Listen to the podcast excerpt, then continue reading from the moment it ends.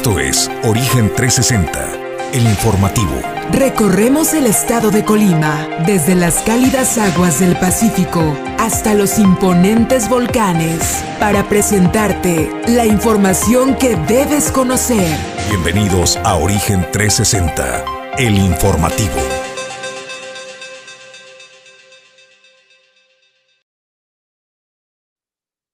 Bueno, pues qué gusto saludarle y darle la bienvenida. Esto es Origen Informativo, el portal de noticias y Origen 360, el noticiario. Es un gusto darle la bienvenida. Estamos desde la ciudad y puerto de Manzanillo, Colima, México. Soy Jesús Llanos y como cada mañana a mi compañero de Fórmula y Conducción, Julio César González. Es un gusto saludarte, Julio. Muy buen día. ¿Qué tal, Jesús? Muy buenos días. Buenos días al auditorio de Origen 360 que nos sintonizan desde bien tempranito en Origen Informativo. Bueno, pues la información del día de hoy, Jesús, pues hace un llamado a la Coparmex en coordinación con cómo vamos Colima, esta asociación hacen un llamado enérgico y contundente a los diputados de Morena para que frenen esta reforma pues, a la ley de transparencia y acceso a la información pública para que no se ponga pues un comisionado a modo, ya que dijo esto atentan contra la democracia y la transparencia. Esto y más información en unos minutos. Bueno, pues eh, no se pierda eh, también el editorial eh, de hoy. Estaremos hablando de cómo nos quieren a los periodistas. Uno nos quieren muertos a balazos y otros nos quieren muertos pero de hambre. Esto lo dijo el presidente nacional del Partido Revolucionario Institucional, Alejandro Moreno, mejor conocido como Amlito Moreno. Esta información y más, gracias por acompañarnos. El primer café de la mañana, cortesía de Puerto Café, y nosotros agradecemos a quienes hacen posible que Origen 360 llegue hasta ti. 360 es presentado por Grupo Jacesa, Glipsa Puerto Seco de Manzanillo, Goodward Group International Logistics Services, CIMA Group, Grupo Cardinales Seguridad y Control, Doméstica, Limpieza Segura, Torre Puerto Manzanillo, Capital Fitness, Restaurante El Marinero del Hotel Marbella, Puerto Café, Clínica Dental Local y Centro Oftalmológico San Antonio.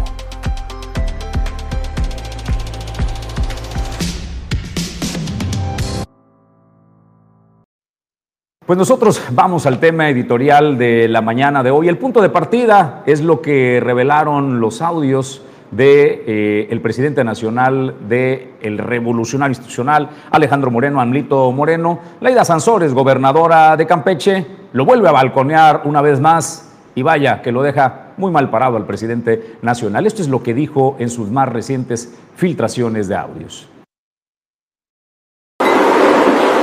Oye, este hijo de puta de Alejandro y le voy a mentar la madre. Dile que me traiga mi maletín. Yo siempre les he dicho, El hijo de puta que se pase verga una verguiza. Verguiza, salvaje. nada más te voy a dar un dato. A los periodistas hay que matarlos a balazos, papá. Hay que matarlos de hambre, ya te lo dije. Eh, ese es el pensamiento eh, de Alejandro Moreno y casi me atrevo a decir, es el pensamiento generalizado de los políticos, solo que a este pues lo sorprendieron, ¿no? Y lo tienen eh, grabado. Cuando dicen que no solo hay que matarlos o, no hay que matarlos a balazos, porque es como comúnmente eh, se encargan de los periodistas a balazos, pues algunos proponen matarlos de hambre. Y cuando dicen matarlos de hambre no significa que ellos eh, te den dinero, lo que significa que pueden ir más lejos, significa que pueden emplear todos los instrumentos de gobierno para cerrarte las llaves. Ejemplo, que la unidad de inteligencia financiera te cogele tus cuentas, cómo están investigando a distintos periodistas en el país, o que el gobernador en turno, el presidente municipal o el presidente de la República eche un telefonazo y le diga a los empresarios, con ese medio o con ese comunicador, tú no puedes realizar convenios de publicidad porque está vetado. Ese es el significado de matarte de hambre y es a lo que se refiere Alejandro Moreno. ¿Qué dijo Alejandro Moreno cuando le exhibieron esos audios? Nos quieren dividir, señores de los medios de comunicación, el poder nos quiere dividir porque eh, pues es evidente que nos estamos eh, unificando y esta estrategia lo único que pretende es dividirnos. Cuando uno eh, ve y los ponen de nueva cuenta en dimensión a políticos como Alejandro Moreno y el revolucionario institucional Julio César González, entiendes pues que no haya quien le haga oposición Andrés Manuel López Obrador y al Movimiento de Regeneración Nacional, no porque sean distintos a Alejandro Moreno, no, sino porque solo dejan en evidencia qué es lo que repudiaba las personas, qué repudiaba la gente y por qué llegó Morena al poder. Oye Jesús, pues la verdad es que qué bárbaro, o sea, cómo conocemos a dos alitos, ¿no? El de los discursos, el de los mítines políticos, el de las campañas, este, el conciliador, ¿no? El del rostro amable, el de la voz apacible con la gente, con los militantes.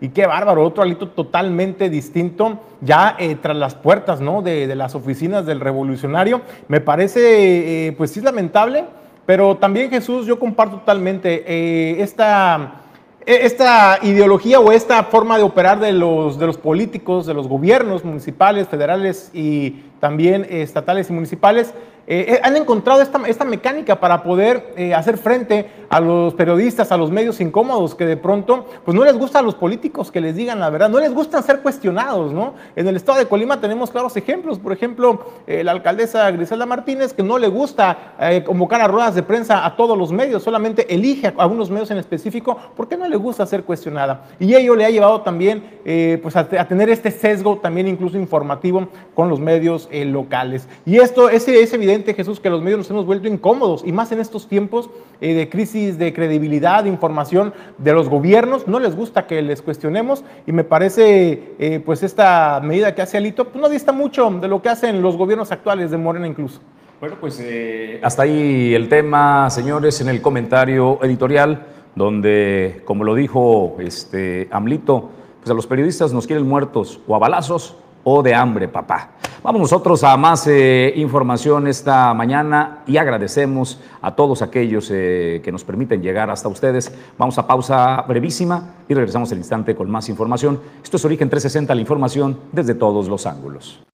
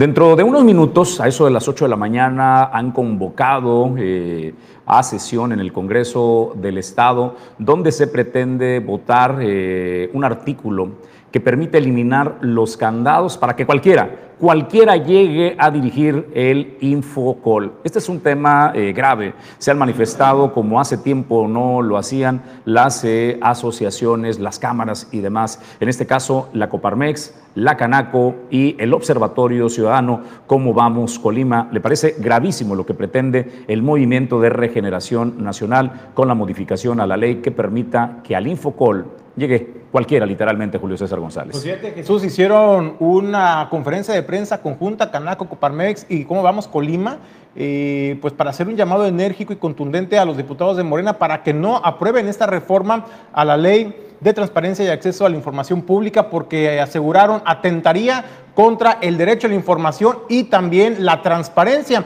Dos, eh, una bandera que ha enarbolado precisamente el Movimiento de Regeneración Nacional y que ahora ellos señalan que se pondría en riesgo al poner un comisionado a modo. Eso es lo que decían. Y estas modificaciones eh, tienen un impacto directo en el Instituto de Transparencia, Acceso a la Información Pública y Protección de Datos del Estado de Colima, conocido como Infocol. Cabe recordar que el Infocol es el encargado de garantizar y promover y difundir el ejercicio al derecho del acceso a la información pública y la protección de los datos personales en el Estado de Colima.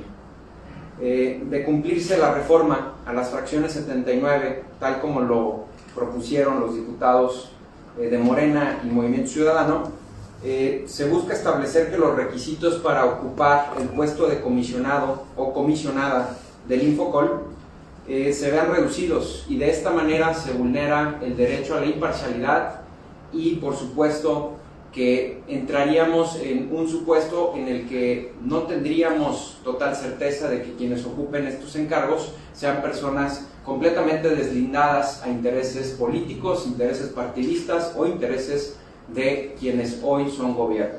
Es por eso que desde Coparmex Colima hacemos un eh, completo y enérgico llamado a los diputados del Congreso del Estado de Colima a que de primera instancia se derogue, se, se vote en contra de esta iniciativa que bajo el dictamen que están sometiendo a consideración dentro de la Comisión de Estudios Legislativos se detenga este trabajo tal como lo están llevando a cabo y que si bien se pretende modificar la ley, sea en pro de mejorarla y de incrementar los requisitos para garantizar la imparcialidad de quienes lleguen a ocupar los cargos de comisionados.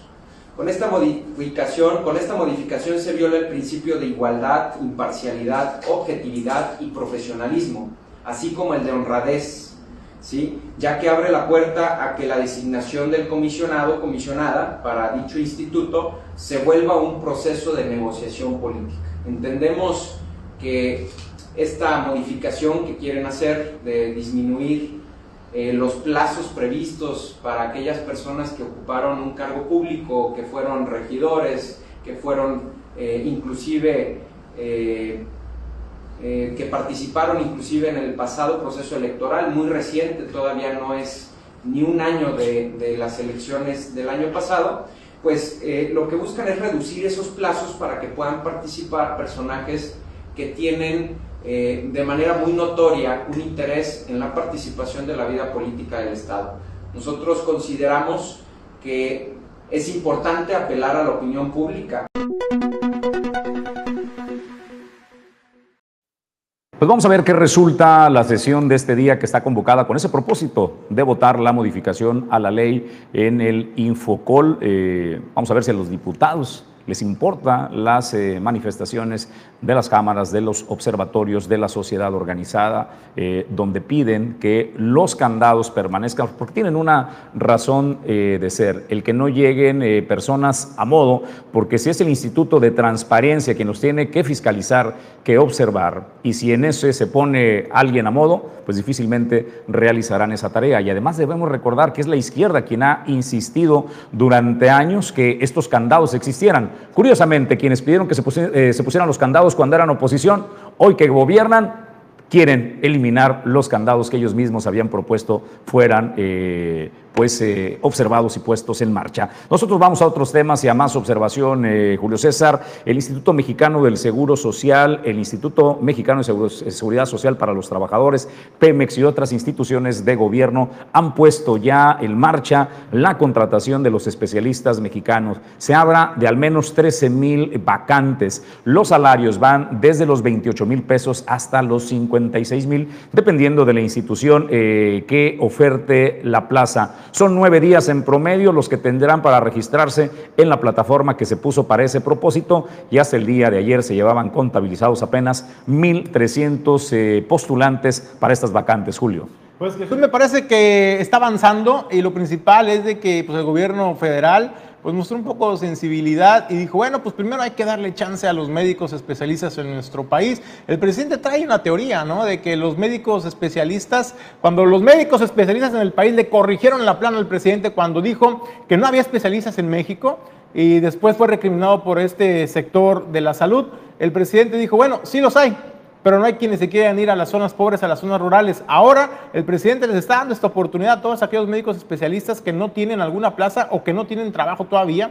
este, para que puedan tener esta oportunidad con estos sueldos, donde también señalaba que incluso se irán con un sobresueldo de hasta un 20% por la zona o la región en la que les tocaría desempeñar sus funciones. Me parece positivo, me parece correcto esta, e, este pasito atrás que dio el gobierno federal de darle primero eh, pues prioridad, ¿no? Vaya eh, a los médicos en nuestro país, pero también dijo, se mantiene firme en la postura de eh, traer 500 médicos de Cuba. En eso el presidente pues no, no, dará, no dará un paso atrás y así lo dejó claro. Más información eh, al respecto. En breve le pondremos eh, esa posición que dio el presidente eh, de la República.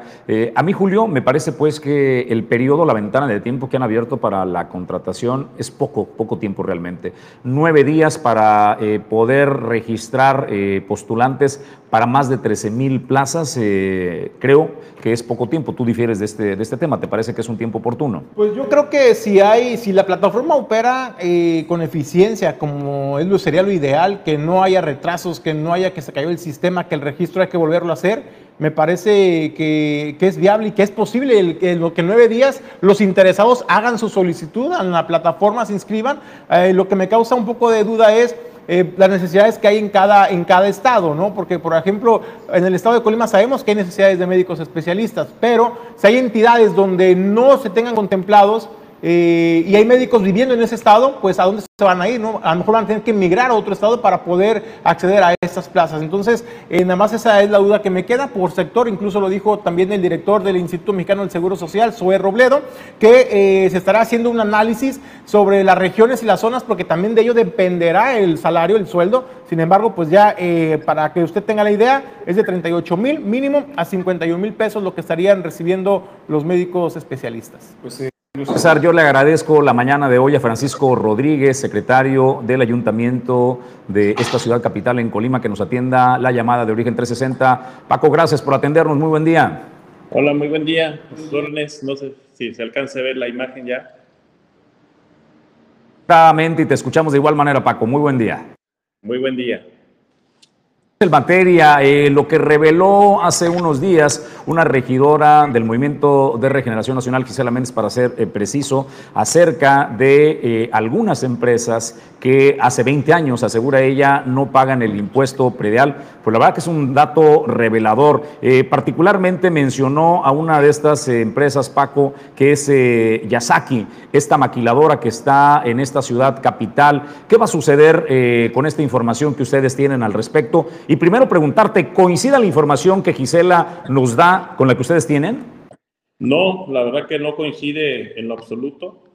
El primer tema es de que la empresa particular de Yasaki, que fue lo que ella reveló, este, sí, sí ha pagado predial, sí ha estado pagando predial.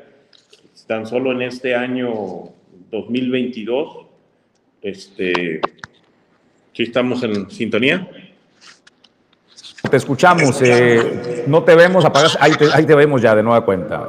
Disculpen, ¿eh? en, esta, en este año se pagó, la empresa tiene como predio rústico, no está todavía como predio urbanizado. Ahorita explico todo el proceso que queda pendiente. pero como predio rústico, su tarifa de predial fue de 154 mil pesos en números redondos, como pagó con descuento, pago oportuno, como a todo, a todo ciudadano, toda empresa se le, se le aplica, su pago fue de 131 mil pesos, su descuento fue redondeado de 23 mil pesos. Ha estado pagando predial y por lo tanto la declaración de la regidora pues no se apega a los registros que se tienen en tesorería en torno al, al, pago que está ahí.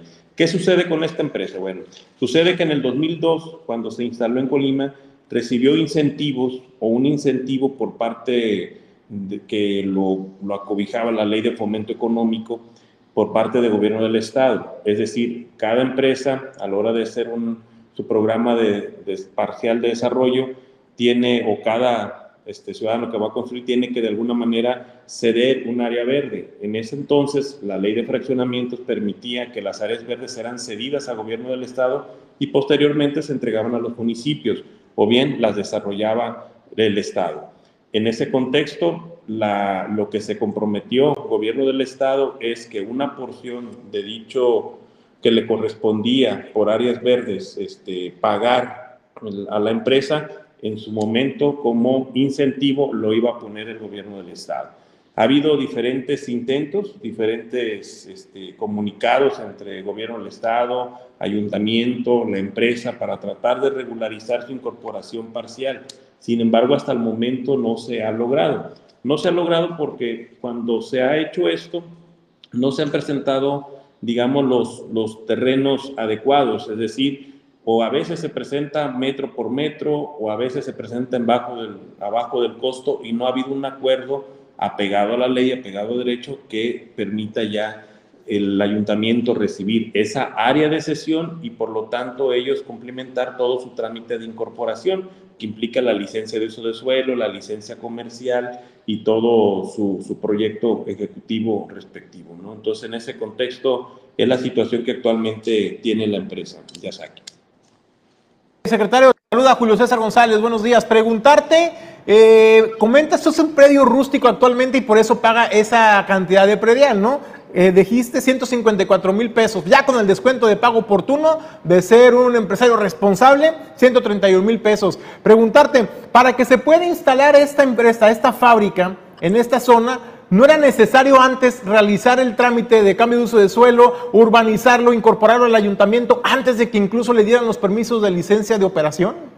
Inclusive el tema de, de, de, uso de suelo sí se le otorgó como un uso de suelo de impacto industrial bajo, pero para terminar y complementar todo el tema de incorporación municipal y por ende poderle otorgar la licencia comercial como tal, necesitaba esa área de donación. En su momento así se procedió, así procedió el ayuntamiento, así procedió el Estado, se le dio el incentivo a la empresa y así ha venido de una manera pendiente de regularizar su trámite de, de incorporación. Lo ideal es que todo hubiera quedado desde un inicio, sin embargo, pues obviamente el compromiso de la empresa quedó cubierto, lo que faltó en su momento y lo que sigue faltando es ese cumplimiento por parte del Estado de donar al ayuntamiento o de ceder una, una porción de todo ese porcentaje para que puedan tener esa área de donación. Entonces eso tendría que darse.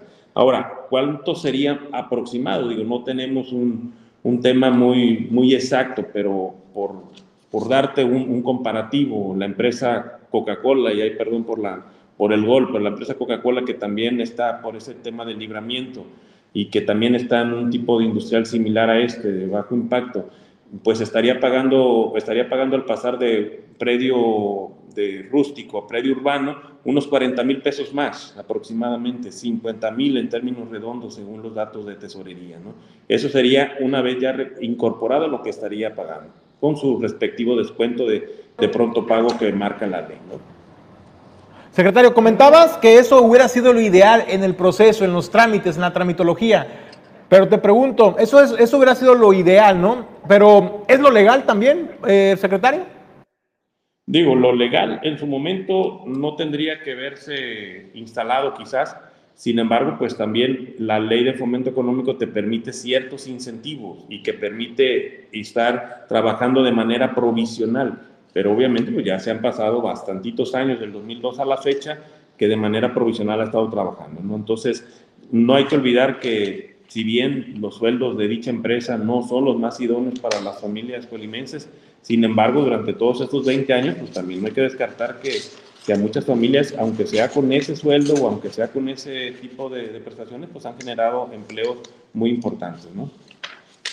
Compromiso que asume el Ayuntamiento de Colima, secretario, de darle seguimiento a este tema y no seguir pateando el bote para que, eh, pues siga, hay que decirlo, es una empresa irregular. Yo no quiero imaginar, hay comercios, por ejemplo, en la capital del estado, que todos los días los están revisando si cuentan con su licencia actualizada, si cumplen con todos los requisitos de ley para su legal instalación y operación y de pronto, pues de, de, pronto darle prebendas a las grandes corporaciones, a los grandes empresarios para que vengan a instalar. Estoy de acuerdo en el beneficio económico y también en la generación de empleos, pero estamos hablando de un tema también de ser justos con los propios colimenses que quieren emprender su propia empresa y negocio.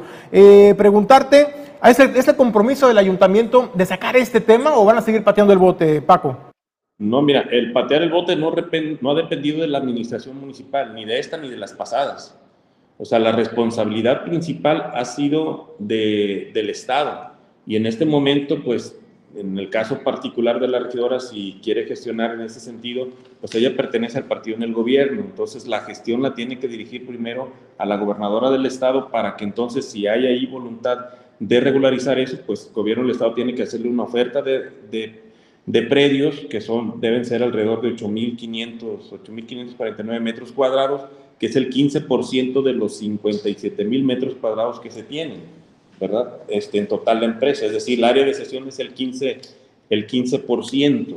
Entonces, en ese contexto tendría que haber una propuesta en ese, en ese parámetro de, de, de terrenos y que sean en valor comercial como marca la ley no metro por metro, ni tampoco en ese sentido con otro valor menor, ¿no? Entonces, no es, no, el patear el bote no está en la administración. En el momento en que llegue una propuesta del Estado a la administración ajustada a derecho, ajustada a la ley de desarrollo urbano, de, asentamientos humanos, entonces en ese contexto nosotros haríamos el trámite inmediato. Estamos encantados nosotros de que se, de que se regularice, de que se termine todo el trámite de incorporación, porque junto con ello pues también habría otro ingreso por todo por todos los trámites que tendrían que llevar por la licencia de construcción, la licencia comercial, en fin, ahí habría otros ingresos también. Cuentas, ese es el punto, eh, secretario, ¿no? También tendría que ser interés, particularmente del ayuntamiento, el presionar al gobierno del Estado para que se pueda dar este, este proceso ya eh, legal y que a final de cuentas le represente pues, mayores ingresos en la captación del predial al ayuntamiento de Colima. Sí, eso está en la agenda de la, de la presidenta municipal, digo, no, no como tal como presión, pero sí está en la agenda de varios temas que, que se están platicando obviamente y que regularmente se están revisando con el Estado para buscarle el mejor, el mejor, la mejor solución. Pero obviamente está en la agenda de las prioridades de la presidenta municipal, Margarita Moreno, resolver este como otros temas, porque obviamente pues sí nos interesa que haya incrementos este, en el predial, pero también sí quiero dejarlo muy claro, este, no son las grandes millonadas y carretonadas de millones que, que se esperan, ¿no? porque luego se han planteado otras iniciativas en Cabildo para salir al frente con los adeudos fiscales, con los adeudos que se tienen, con los pasivos que, que se han heredado en esta administración y dicen, pues aumenta el, impuesto predial y tiene las soluciones, tampoco la panacea, tampoco viene a resolver todos los problemas de fondo, que se tienen que regularizar, sí, que puede incrementar el impuesto predial, sí, ahorita te lo diría, tan solo el impuesto predial, como te comenté hace rato, pues subiría 40 mil pesos aproximadamente, que son muy buenos, sin duda alguna, pero tampoco son la carretonada de millones de pesos que, luego se dice, ¿no? Aquí lo importante no es desinformar o malinformar, mejor dicho, a la ciudadanía. ¿no? Hay que decirle muy claro cómo está el proceso y que no ha sido en el tema de, la, de una administración empatear el bote, sino más bien ha sido una falta de, prioridad por parte del Estado, decir, oye, pues aquí están los terrenos y esos son los que se deben de dar. Hubo una propuesta en su momento de unos terrenos, pero lo que teníamos entendido eran parques y jardines que ya estaban de alguna manera establecidos, por lo cual pues no, no se llegaba ni siquiera al valor comercial respectivo, ¿no? Pues eh, para finalizar, hasta ahí el tema de Yasaki, solo eh, ponerte sobre la mesa lo que Gisela venía señalando. Ella iba más allá, decía, Yasaki es como el botón de muestra. Podría haber eh, muchas empresas más en esta circunstancia. ¿Se lo sacó de la imaginación esto de agregar y decir que hay muchas más empresas o tiene datos fehacientes al respecto?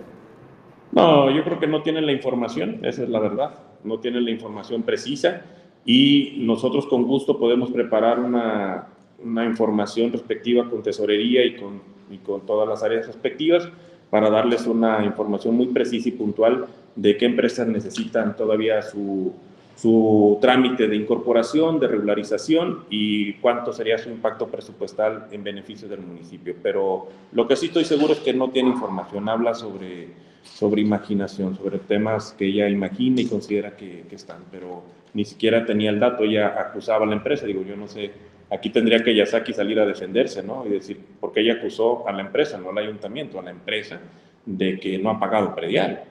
Entonces, lo cual es falso.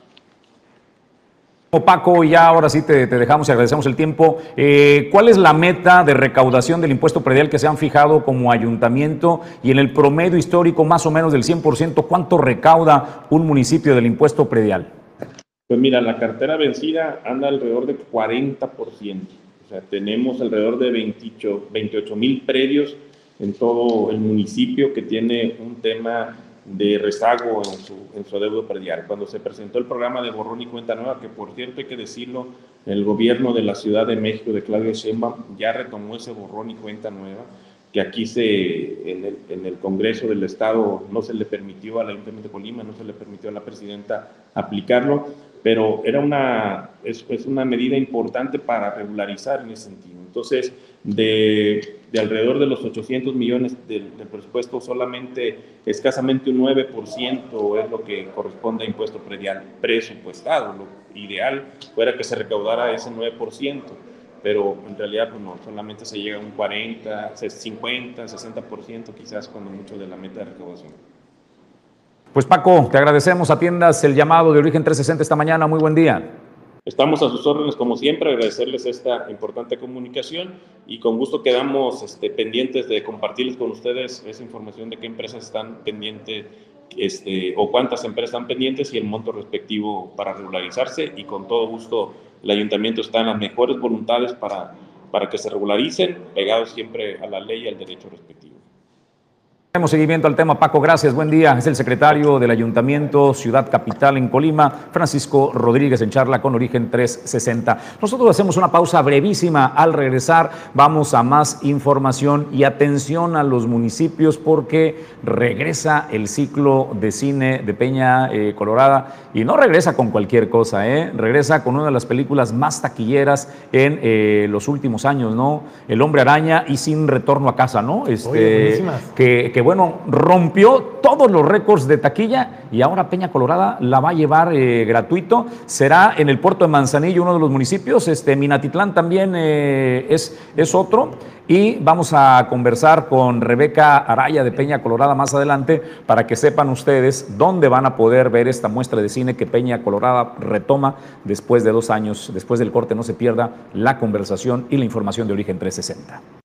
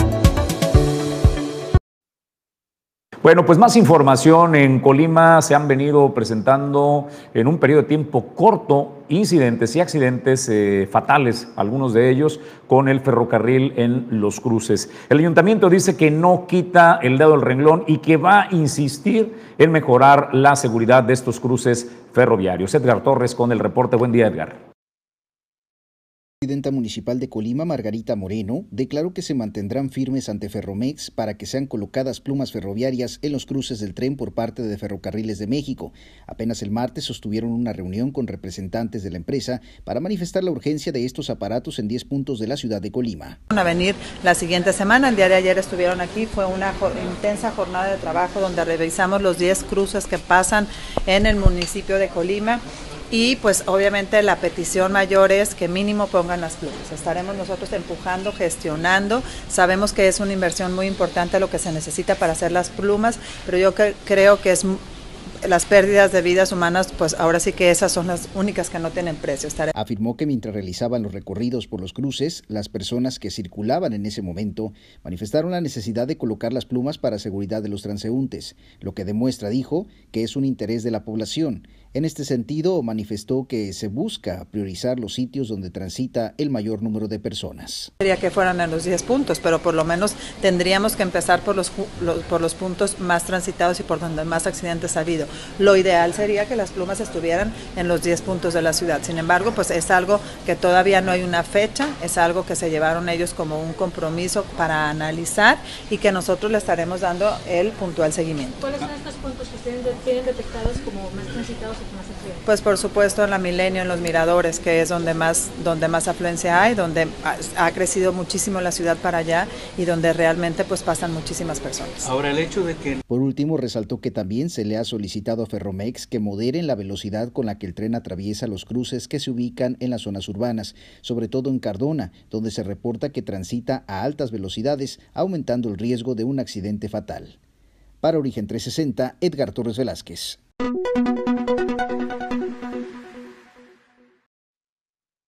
Pues en más información, integrantes de la comunidad indígena de San Miguel Aquila toman una vez más las instalaciones del Tribunal Agrario 38 en eh, Colima. Ricardo Lagunes, asesor jurídico de esta comunidad, conversó con Origen 360. Julio. Fíjate Jesús que pues es algo que se viene presentando desde hace ya varios años.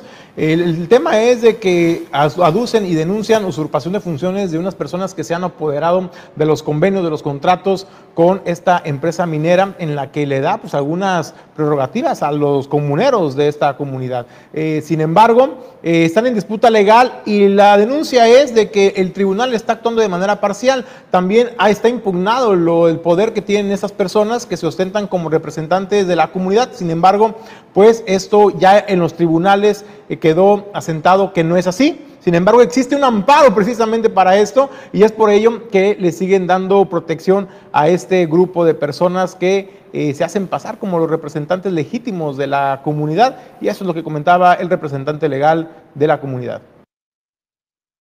Eh, comuneros y comunidades de San Miguel de Aquila están eh, el día de hoy haciendo una manifestación respecto de la actuación del magistrado Jorge Arturo Bernal Lastiri, magistrado del Tribunal Agrario Distrito 38, básicamente porque sigue reconociendo a un grupo de personas como si fueran los representantes de la comunidad. La comunidad indígena lleva tres años sin la representación legal que le permita defender los intereses de la comunidad ante el Tribunal Agrario. Hay muchas demandas contra la comunidad, decenas de demandas contra la comunidad de gente de la misma comunidad que está peleando un pago de regalías derivado de la, explotación minera. Digamos que ellos están en todo su derecho a demandar a la comunidad, sin embargo la comunidad no se ha podido defender durante estos tres años de manera adecuada.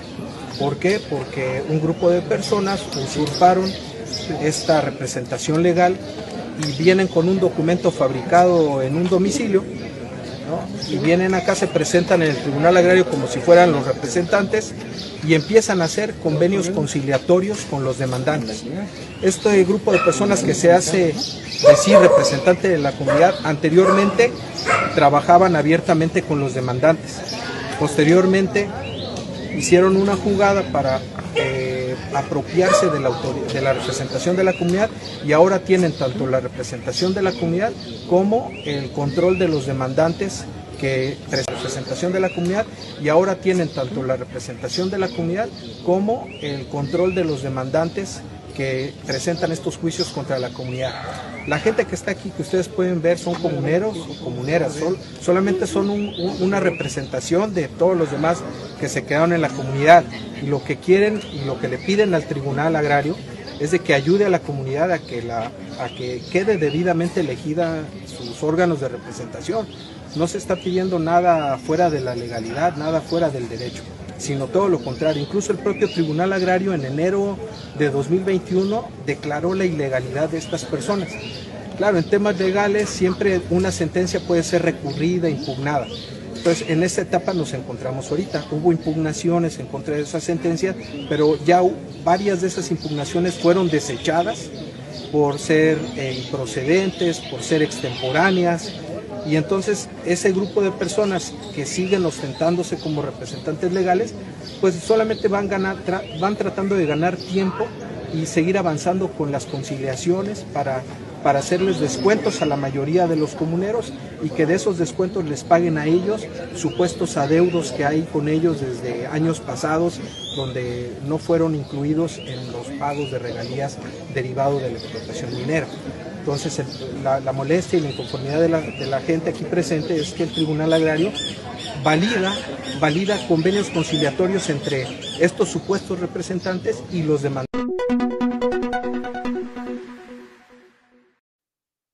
Oigan, por cierto, no se pierda el descorche la noche de hoy a partir de las 8 eh, de la noche. Nos acompañarán en el estudio el exdirector de la Administración Portuaria Integral, el capitán Héctor Mora, que se ha convertido en un especialista de la logística. Dos veces director de la Administración Portuaria Integral, le da una visión muy clara de la logística del puerto. Estará además Yaxel Nolasco, empresario del transporte. ¿De qué vamos a conversar? De los riesgos del transporte de carga. Así es de que no se se lo pierda. Lo que llega a tu casa todos los días, lo que utilizas, los comestibles, la lavadora, el refri, vaya, hasta los automóviles llegan por la vía carretera a los destinos y el transporte de carga es el eslabón más importante de esta cadena. Los riesgos que representa eh, lo que se vive en el día a día, usted lo puede ver en las carreteras y demás. Vamos a hablar de ello, vamos a hablar de los riesgos, qué se está haciendo para disminuir los riesgos por parte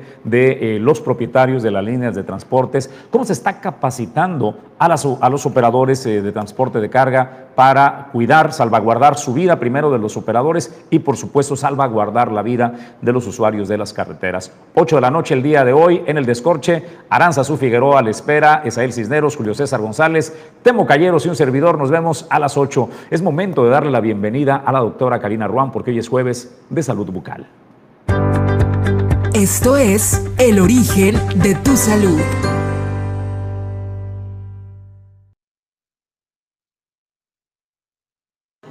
Bueno, pues eh, es un gusto, como cada jueves, darle la bienvenida. Doctora, qué gusto tenerte. Buen día. Buenos días, aquí como cada jueves. Bueno, pues, eh, ¿qué nos tienes preparado para el día de hoy, doctora? Bueno, el día de hoy vamos a hablar acerca de los métodos y las maneras de desinfectar, de limpiar y de esterilizar todo nuestro instrumental dental para brindarle al paciente esa seguridad y esa confianza de que los atendemos con la mejor tecnología en cuanto a higiene, limpieza y pues claro que, todo nuestro instrumental está, está limpio, ¿sí? está desinfectado.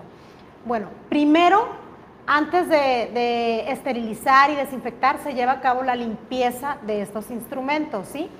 ¿Qué conlleva esta limpieza? Ok, se utiliza un detergente, no un detergente común de hogar, no, un, detergente especial, eh, más agua y con un cepillito se retira todos los desechos, los residuos, de sarro, de sangre, lo que haya quedado en el instrumento, se retira con este tipo de, químico de este jabón y agua, lo retiramos bien, secamos bien el instrumental, lo secamos y procedemos a pasarlo a un recipiente o a un tipo ultrasonido pequeño, ahora sí ya con otro tipo de líquidos eh, un poco más potentes, unos químicos más fuertes, generalmente se utiliza el hipoclorito, o un, químico que se llama glutaraldehído.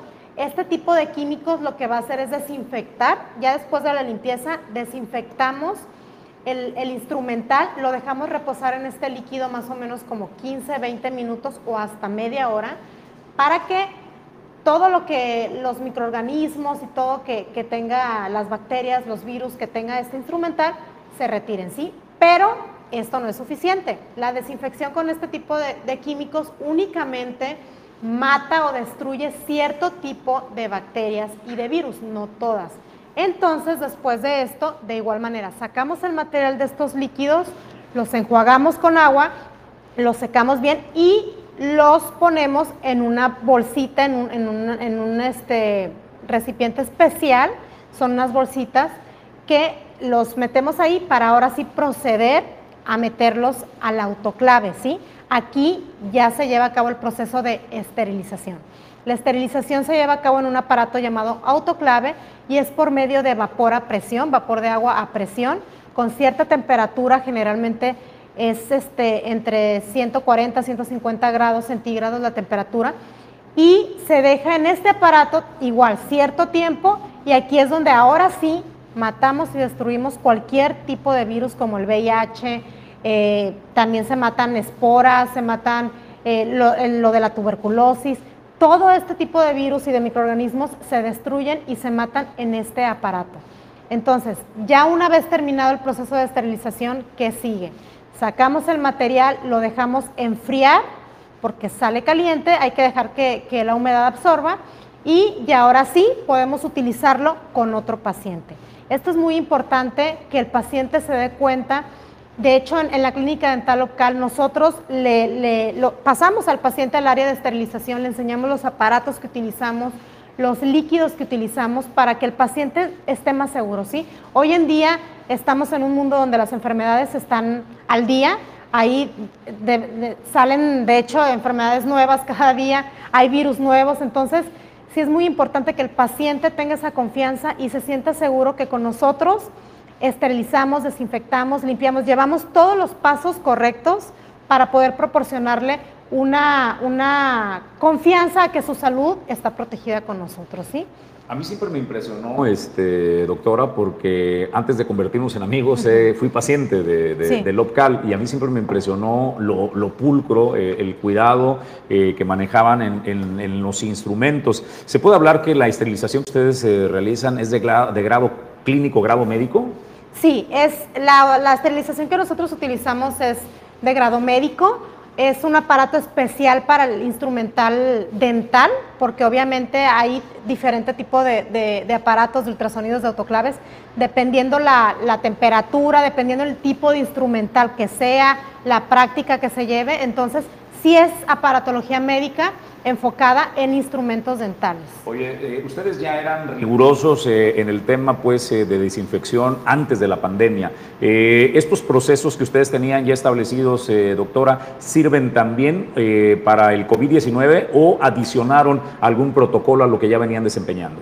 Todos estos líquidos ya con el fabricante los reforzaron para poder ahora sí que atacar todo tipo de virus, todo tipo de, micro, de microorganismos aparte de la higiene que tenemos en, la clínica, aparte de, de todo los, lo que incluimos como el gel antibacterial, eh, la cámara de ozono en cada, en cada consultorio, el cual también ahí mata cualquier microorganismo, que se quede en el consultorio. También reforzamos en cuanto a químicos, líquidos, o sea, con químicos, eh, para ayudarnos ahora sí que a reforzar pues, con estos nuevos virus que nos están llegando.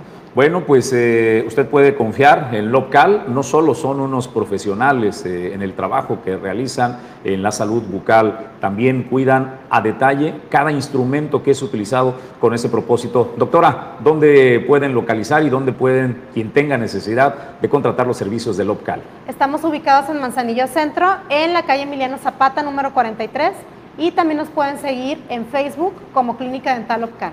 A la, a la, doctora Karina Rual, muchísimas gracias, gracias. Eh, como cada jueves. Nos vemos el próximo jueves, doctora. Gracias. Buen, buen día. día. Pues vamos nosotros eh, a más información. Se realizó la Feria de Talentos que organizó la Comunidad Portuaria de Manzanillo y la Universidad de Colima. Ahí, Glipsa Puerto Seco de Manzanillo, que tiene el propósito, y no solo tiene el propósito, en los hechos está eh, contratando y prioriza a personal egresado pues, de las universidades de Colima y personal personas que radican en el estado de Colima. Que no se malinterprete, todo el mundo tiene un espacio, no importa del lugar del país que venga, pero la calidad de los egresados eh, de la Universidad de Colima son valiosos para Glipsa Puerto Seco de Manzanillo y en esta feria de talentos estuvo presente para decirles a los jóvenes que están a punto de egresar de las carreras eh, relacionadas al comercio exterior, a la logística, a la administración, a eh, tecnologías y demás, que en Glipsa Puerto Seco de Manzanillo tienen un espacio esperando por ellos. Para Glipsa Puerto Seco de Manzanillo, uno de los activos más importantes es siempre el recurso humano.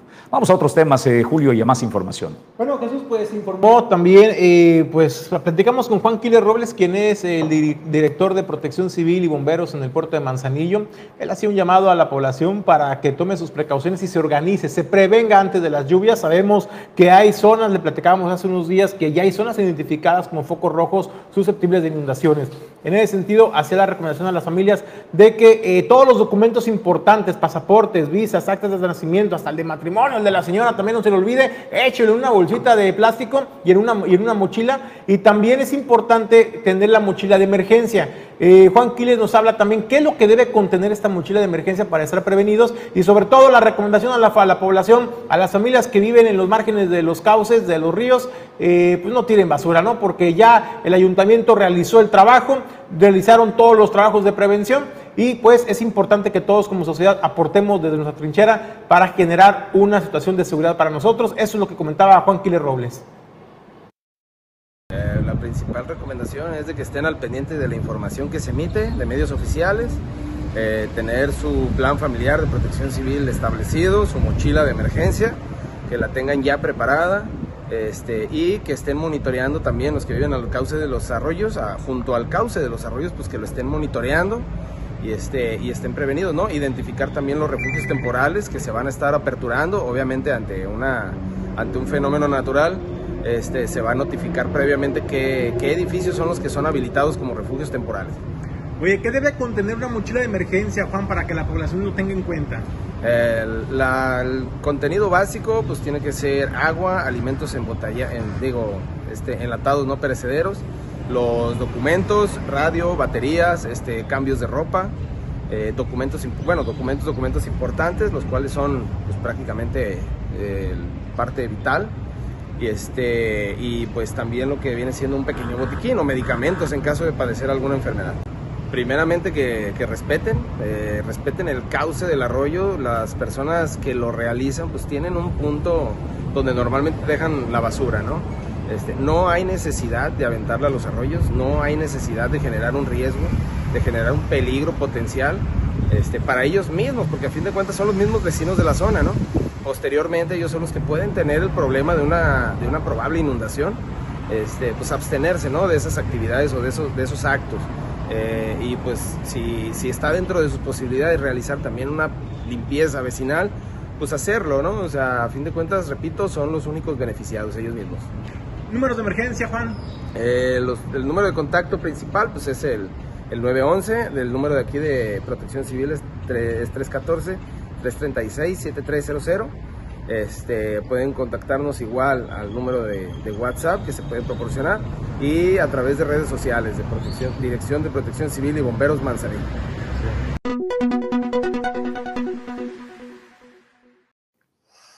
Por favor, considere lo que el director de Protección Civil Municipal señala. Tenga un plan de emergencia. Colima, eh, el Estado, tenemos una gran virtud.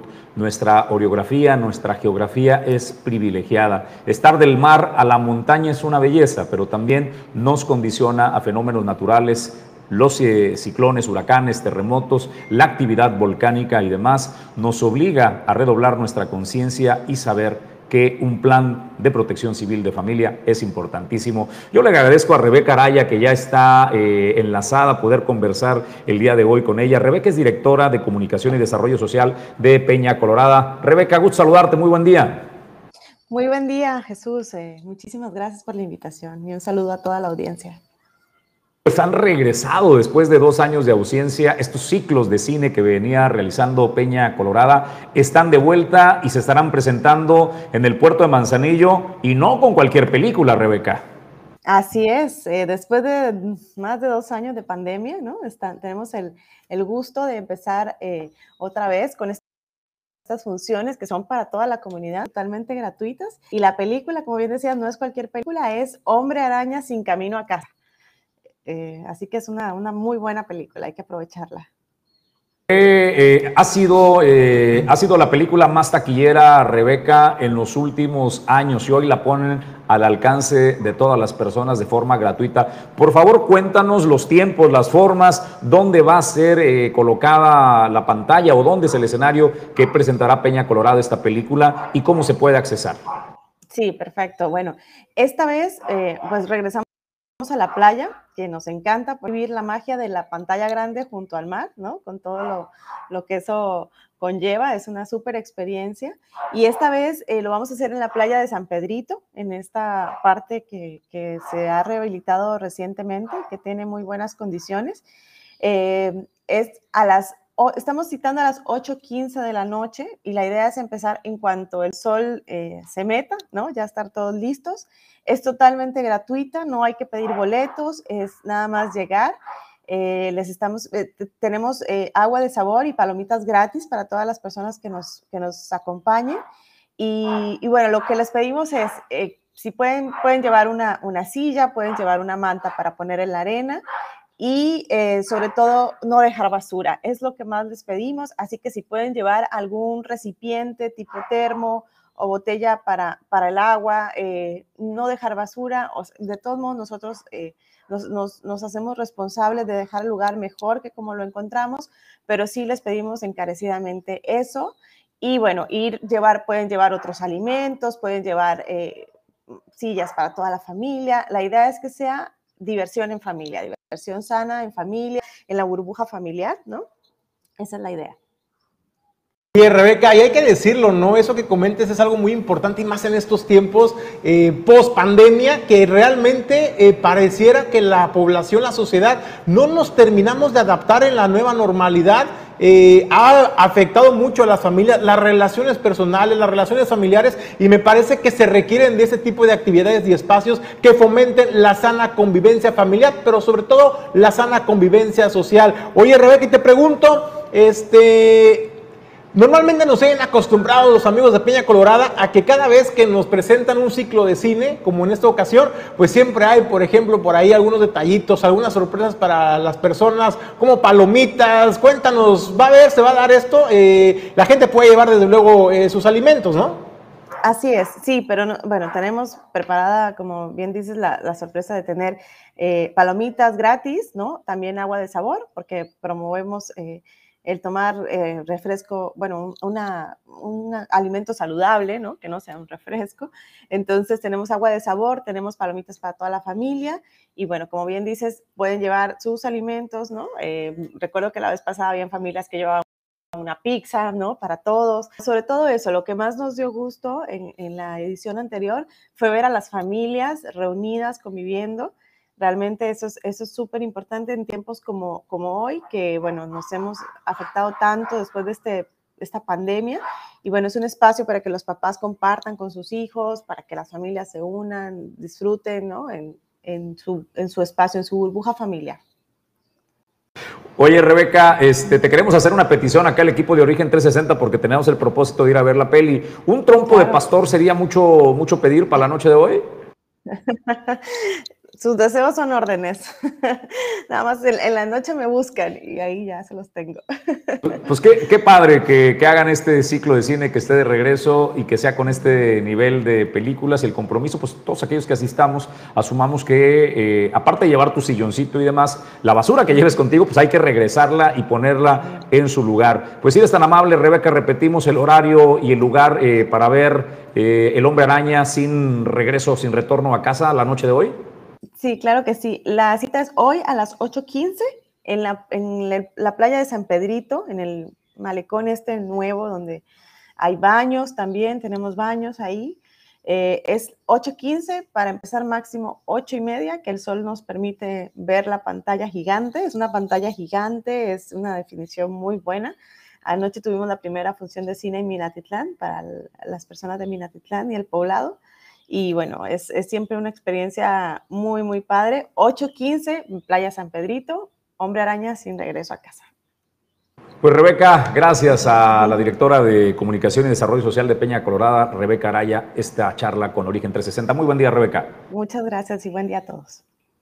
Vamos a más información. Eh, en Colima Capital no habrá Festival del Volcán, pero ojo, tendrán eh, preparado algo eh, distinto. De lo que nos hablan Edgar Torres, pues es que tendremos un festival que se llama Vive Colima en Familia Edgar definitiva, este año no se realizará el Festival del Volcán, confirmó la presidenta municipal de Colima, Margarita Moreno, al presentar el programa del Festival Vive Colima en Familia, que tiene el objetivo de reactivar la actividad económica en el centro colimense, pero también de unir a las familias. En este sentido, dijo que el centro de su administración es la familia y por ello han realizado acciones como la rehabilitación del andador Constitución y el desarrollo de actividades culturales en el centro colimense, como los domingos de serenata, la presencia de cantantes como Flor Amargo, Danza Apache, entre otros, a fin de que las familias regresen y convivan en el centro capitalino. Vive Colima en familia, que se realizará del 3 al 5 de junio en el Jardín Libertad con el propósito de celebrar a nuestras niñas, niños, a nuestras juventudes, a las madres, a los padres de familia y sobre todo también a nuestros adultos mayores. Queremos que disfruten de un programa que hemos preparado con muchísimo cariño, esperando que lo viven intensamente con nosotros. Por su parte, Carlos Cárdenas Roque, director de Desarrollo Económico, informó las actividades que se desarrollarán dentro de este festival, resaltando el concierto gratuito de Edith Márquez, con el que se cerrará con broche de oro. A partir de las 7 de la tarde estará el ensamble musical Fénix 2022 por la Prepatec del Tecnológico Monterrey, Campus Colima. Y a las 9 de la noche estará el grupo Nueva Era Music Show el sábado 4 de junio a partir de las 7 de la tarde estará noche la tradicional orquesta del Colorado Naranja. Y el domingo 5 de junio, a partir de las 7 de la tarde, el grupo Betún, 8 de la noche el dueto Dúo Dama y a las 9.30 de la noche la presentación de la cantante Edith Márquez. A la par, se realizará una carrera recreativa con inicio y meta en el Parque de la Piedra Lisa, que será gratuita gracias al patrocinio de una empresa gasera, además de que se entregará una playera conmemorativa y medalla de participación a los primeros 500 inscritos. En el marco de este Vive Colima en Familia, realizaremos una carrera recreativa en el marco de esta fiesta por la familia, porque sabemos que el deporte es una puerta a la salud la sana ocupación del tiempo libre y que además fortalece los lazos de paz y de la familia. Es una carrera recreativa en las categorías de 10 kilómetros, 5 kilómetros y una caminata de 2.5. A partir de hoy, se pueden registrar en el módulo instalado en el Jardín Libertad y en la Dirección de Deportes del Ayuntamiento que está ubicado en Río San Antonio, número 534, en placetas de 9 a 6 de la tarde, de lunes a viernes. En la rueda de prensa, la presidenta adelantó que el fin de año sí se contempla realizar el Sabora Fest en el centro capitalino, al afirmar que su gobierno retomará los programas que han resultado exitosos en el pasado, sin importar qué administración los inició. Para Origen 360, Edgar Torres Velázquez.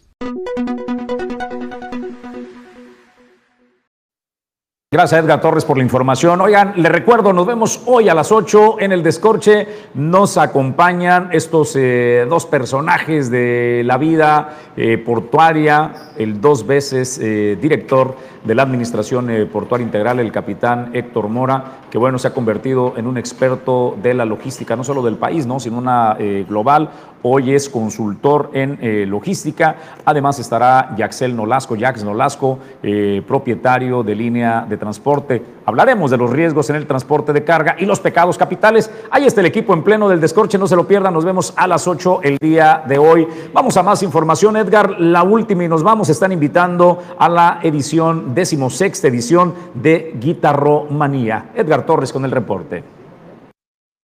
Regresa a Colima el evento Guitarromanía de manera presencial en su decimosexta edición a realizarse del 31 de mayo al 4 de junio en tres sedes, el Teatro Hidalgo, la Pinacoteca Universitaria y el Teatro Universitario. En rueda de prensa, el director de la Orquesta Filarmónica del Estado de Colima, Carlos Virgilio Mendoza, resaltó la importancia del evento en el marco del regreso de las actividades culturales tras la pandemia. Esta edición que va a ser muy especial porque es la edición que regresa después de esta, de esta pausa. Asimismo, vamos a estar eh, como orquesta participando en el concierto de clausura, que va a ser algo muy especial, ya que estará interpretando música muy conocida en el mundo de la guitarra clásica, como es el concierto de Aranjuez, del, gran Joaquín Rodrigo, eh, así como otras grandes obras de Wolfgang Amadeus Mozart y del, y del propio maestro Simone, que vamos a estar estrenando por primera vez aquí en el estado. Entonces nos emociona mucho. Y aparte de este gran concierto que será el sábado 4 de junio a las 8 de la noche en el Teatro Universitario, Habrá una serie de conciertos importantísimos en el centro de la ciudad, eh, principalmente en el Teatro Hidalgo, me parece. Y, todo eso es completamente imperdible. Ahora que la vida cultural se está, digamos, eh, reactivando en la entidad, creo que es una oportunidad perfecta. Destacó el atractivo del concierto de cierre a realizarse el 4 de junio a las 8 de la noche en el Teatro Universitario, en el que participará como solista Oman Kaminsky en un papel que considera muy atractivo y difícil musicalmente hablando, además de que en el Inter se realizará un acompañamiento de arte visual a cargo de Daniela Sánchez. Por supuesto, nuestro solista Oman Kaminsky, que es un sueño tanto para los músicos de la orquesta como para mí como director, como también para el público, poder tener esta ocasión de montar el concierto de Aranjuez en sus dedos es impresionante, porque el, el, rol de solista es muy difícil, ¿no? Entonces, solo un guitarrista de esa categoría lo puede tocar a ese nivel. Y por su parte, el maestro Simón Inarelli explicó que el festival abarca clases magistrales en la Escuela de Música del Yuba, concurso de intérpretes provenientes de toda la República, además de explicar los eventos a desarrollarse. De mayo en el, a las 20-30 horas en el Teatro Hidalgo con eh, Robin Blanco, un guitarrista multifacético, va a tocar mitad programa con guitarra clásica mitad programa con guitarra eléctrica. Eh, luego vamos a seguir el miércoles con doble concierto, doble función, donde se presentan en la tarde en la Pinacoteca eh. Los boletos para el concierto de clausura se ofrecen desde los 150 pesos hasta 350, con descuento para universitarios. Para mayor detalle se puede consultar la página de la Universidad de Colima. Para Origen 360, Edgar Torres Velázquez.